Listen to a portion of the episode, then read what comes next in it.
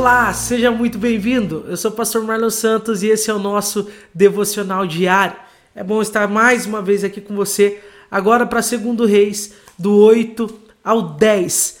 Leia com calma, faça suas próprias anotações, tire suas próprias conclusões. Eu vou trazendo a devocional aqui para nós as coisas que mais se destacam, os ensinamentos mais fortes, mas lembre-se, cada parte, cada trecho, cada versículo tem algo de Deus para nós. E talvez o que Deus quer falar com você está na sua leitura, em um detalhe que você vai prestar atenção que eu não prestei, né? Que não foi o que eu destaquei. Então é muito importante que você leia e tire suas próprias conclusões. Depois disso, vem para cá e vamos para a nossa devocional. No capítulo 8, então, é, Deus fala para o profeta Eliseu né, que ter, terá anos de fome. E, e, ele manda aquela mulher, a mulher sanamita, sair da cidade é, e voltar depois de sete anos que a fome tivesse acabado.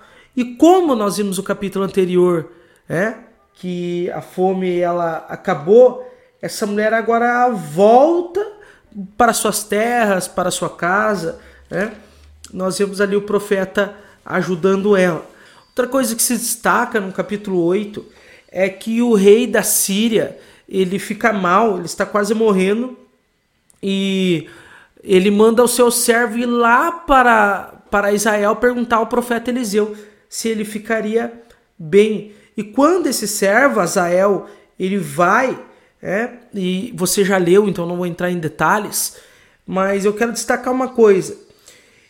Eliseu olha para esse servo e ele diz assim: Olha, ele diga para ele que ele vai se recuperar. Na verdade, porém, o Senhor me mostrou que ele certamente morrerá. E eu não sei se você parou aí ou você leu por cima, mas soa um tanto confuso essa frase porque ele está dizendo o seguinte: olha, ele vai se recuperar, diga para ele que ele vai se recuperar, mas ele vai morrer. É?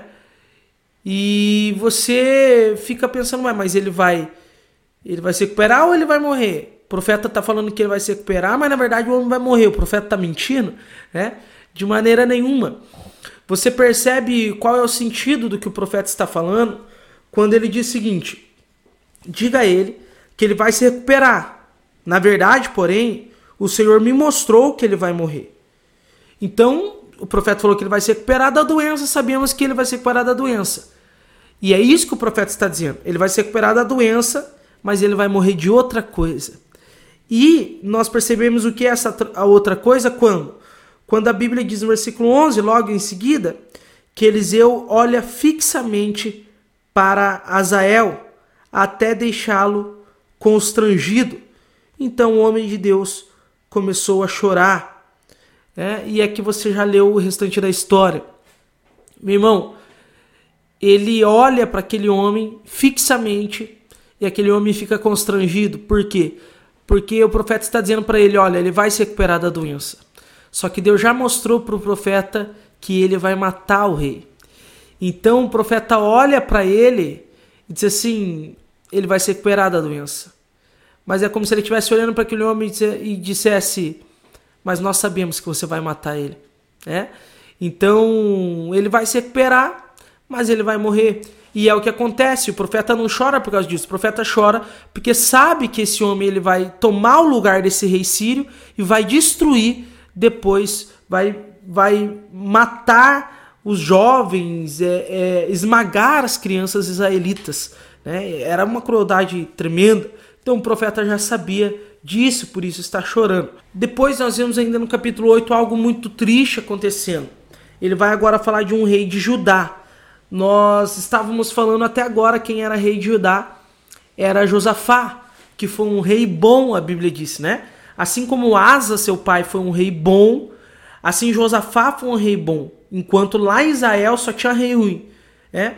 É, reis que temiam a Deus. Mas agora levanta-se Georão, e Georão, agora estamos falando do reino de Judá, ele é um rei mau, ele faz o que é mal, tanto quanto a tão perverso quanto a família do rei Acabe, a Bíblia vai dizer. Então vem um rei mau, você vê que homens bons como Josafá, né, pode ser que tenham filhos maus também. Não quer dizer que o pai foi bom, o filho vai ser bom também, né? E a, a, a Bíblia diz que Deus só não destruiu, versículo 19 do capítulo 8, porque tinha prometido para Davi que o, os filhos dele sentariam no trono, que a lâmpada da casa de Davi ainda ia brilhar para sempre ali em, em, Judá, né? Em Israel. Então, ah, por isso ele não destrói como ele está destruindo lá o reino de Israel, né? Então, por isso ele não destrói ali o reino de Judá e nem tira Jeorão do trono. Mas o reinado de Jeorão é curto, ele morre e quem assume o trono de Judá é Acasias. E Acasias, filho de Jeorão, também é um rei mau que faz os mesmos pecados do seu pai e comete também idolatria. E ele vai visitar o rei de Israel. O rei de Israel é Jorão. Depois de uma batalha, ele fica ferido. E Acasias, rei de Judá, vai visitar agora Jorão, não Jeorão, tá? Vai visitar Jorão, que é o rei de Israel, filho de, do rei Acabe, aquele rei mau. Acasias agora está indo até Jorão para visitá-lo né, nessa enfermidade. E no capítulo 9, o que, que nós vemos acontecendo? Deus usa o profeta Eliseu para levantar um outro rei, que é o rei Jeú. Né? Então, o rei é, Jeú, agora que é um oficial é, de exército, né? ele agora é levantado como rei. Deus levanta ele agora. E o que, que acontece no capítulo 9? Ele agora vai matar Jorão e Acasias. Ele mata os dois em uma atacada só. Então, ele mata tanto o rei de Judá quanto o rei de Israel. É, então, você vê ali agora reis maus tanto em Israel quanto em Judá, né? E aí acabam sendo assassinados. Né? Jeú ele destrói alguns altares é, para Baal, né? Ele ele vem ele vem assim doido mesmo para fazer o contrário do que os outros reis tinham feito. Ele mata Jezabel e lembra a profecia que era para Jezabel de que os, os cães é, ela morreria ela morreria e os cães comeriam ela né? e essa profecia ela se cumpre agora é, porque Jeú manda os homens ali que ajudam ela jogarem ela pela janela e ela cai você viu ali né e assim termina o capítulo 9. O capítulo 10, Jeú então mata toda a família de Acabe, mata os sacerdotes de Baal, né? acaba com a idolatria a Baal ali, e é algo incrível, porque tantos reis passando, ninguém fez isso, e agora de Israel, né? E agora Jeú ele acaba ali com os sacerdotes de Baal, ele destrói ali alguns altares, é, e, e, reúne todo mundo que adora Baal, não mata só os profetas, mas os sacerdotes de Baal, melhor dizendo, né? É, ele não mata só os sacerdotes de Baal, mas os adoradores de Baal, os profetas de Baal, todos que seguem Baal, ele acaba matando, né? E é algo que você fala, nossa, até que enfim alguém levantou.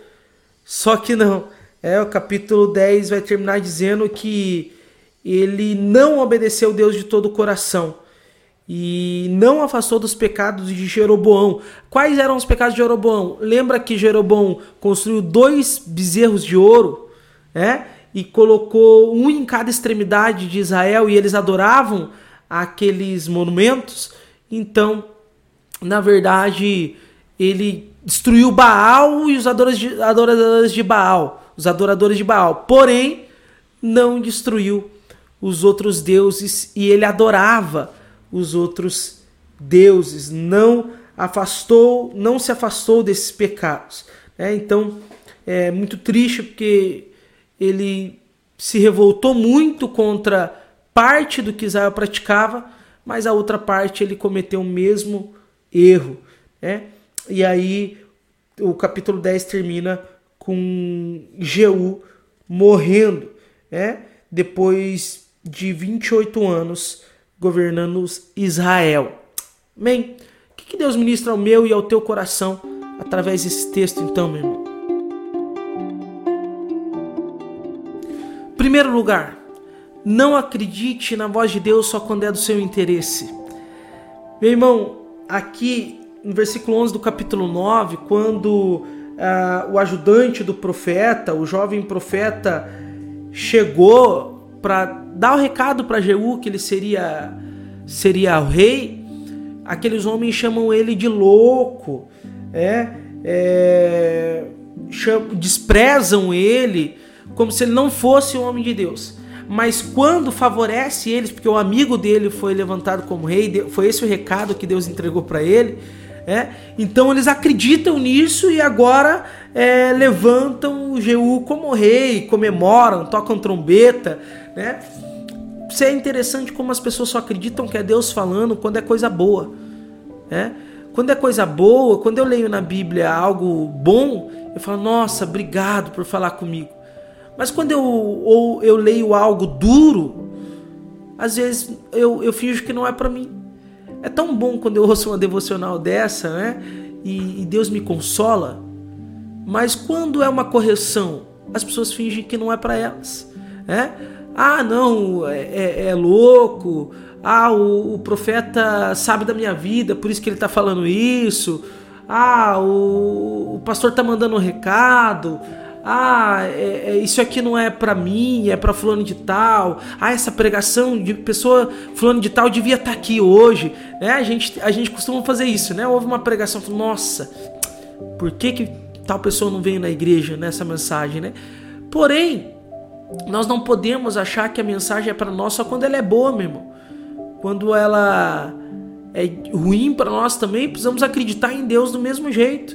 Esses homens desdenharam do, do, do profeta, mas quando era algo bom para eles, eles acreditaram, né? Então devemos acreditar na Bíblia, na pregação, na mensagem, se ela é boa ou não, se ela é gostosa aos nossos ouvidos ou não. Precisamos ter o coração aberto para isso. E em segundo lugar, meu irmão, destrua todos os deuses. Destrua todos os deuses. Aí nós dizemos, mas eu não tenho estátuas. Mas o teu Deus, meu irmão, é tudo que você coloca acima na tua vida. Tudo aquilo que você prioriza, tudo aquilo que você coloca em primeiro lugar, superior a você, se torna o seu Deus. Deus é o nosso Deus porque dependemos dele. Colocamos ele em primeiro lugar. Ele é o nosso Deus. É? Mas a Bíblia ela vai nos mostrar que deuses são tudo aquilo que nós colocamos como prioridade, em primeiro lugar, acima de tudo em nossa vida. E às vezes colocamos algumas coisas acima do nosso Deus. E tudo que colocamos acima do nosso Deus, que é quem está em primeiro lugar, se torna Deus no lugar do, do, Senhor Jesus. Irmão, se você coloca o teu esposo, a tua esposa, teu filho acima de tudo na sua vida e dedica mais a ele do que ao próprio Deus, pode ser que você esteja colocando isso como um falso Deus na tua vida. Você está confiando a tua vida a algo ou a alguém que não é o verdadeiro Deus. E quando nós amadurecemos na palavra, começamos a abandonar alguns deuses que temos. Abandonamos o amor ao dinheiro, né? E quando amamos o dinheiro acima de tudo, estamos servindo a um falso Deus chamado Mamon. Né? E quando colocamos qualquer outra coisa acima de tudo em nossa vida, é o nosso Deus. Abandonamos coisas que sabemos que está tomando conta da nossa vida. Abandonamos a droga, abandonamos uma vida de pecado. Porém, nós temos a tendência de alguns deuses nós deixarmos ali ainda tem algo aqui de mim que eu não quero deixar e eu acabo sendo o próprio Deus da minha vida. Tem coisas em mim que eu não quero deixar de lado.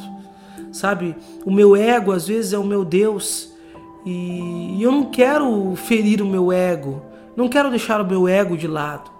Às vezes, um, relacionamento que eu estou, eu fiz daquela pessoa um Deus para mim. Eu não quero admitir que ela é meu Deus. Então eu destruo todas as outras coisas. Eu paro de beber, paro de fumar, paro de fazer isso e aquilo. Mas aquele deusinho de estimação ali, aquilo ali que está comandando a minha vida.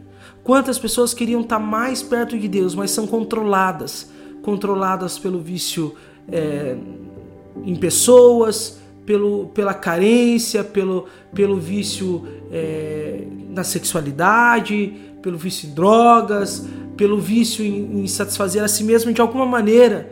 São controladas pelo seu ego, controladas pela sua ira, controladas pelos prazeres da carne. Então, qualquer coisa que nos controla, meu irmão, é o nosso Deus, é o nosso Senhor, porque Senhor significa dono. Então, se Jesus é o meu Senhor, Ele é o meu Deus. Mas se tem alguma coisa que está comandando a minha vida, seja a ira, o ego, a, o pecado, qualquer coisa que eu coloco numa posição de controle sobre mim, é o meu Deus. E não destrua apenas os mais evidentes, não destrua só aquilo que todo mundo vê. O que, que tem comandado a tua vida que precisa sair do trono hoje? Destrua os altares.